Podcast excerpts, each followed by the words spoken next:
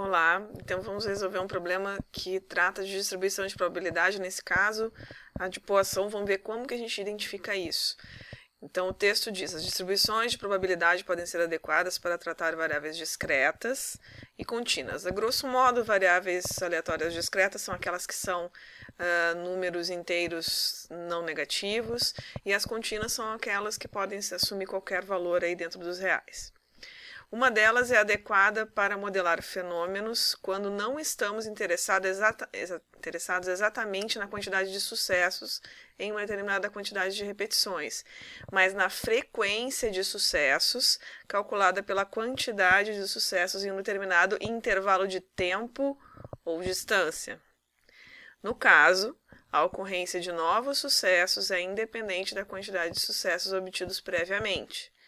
Essa distribuição tem como parâmetro apenas a frequência média de sucessos, lambda, no intervalo de tempo considerado, a qual distribuição de frequência o texto se refere e justifique.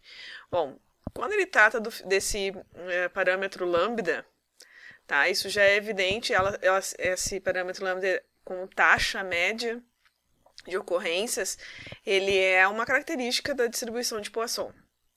Uh, outro indício é quando ele diz que pela calculada pela quantidade de sucessos em um determinado intervalo de tempo ou distância, ou seja, podia ser tempo, distância, área, volume, ou seja, eu estou uh, contando as ocorrências ao longo de um intervalo que é contínuo, de tempo, de distância, de área, de volume.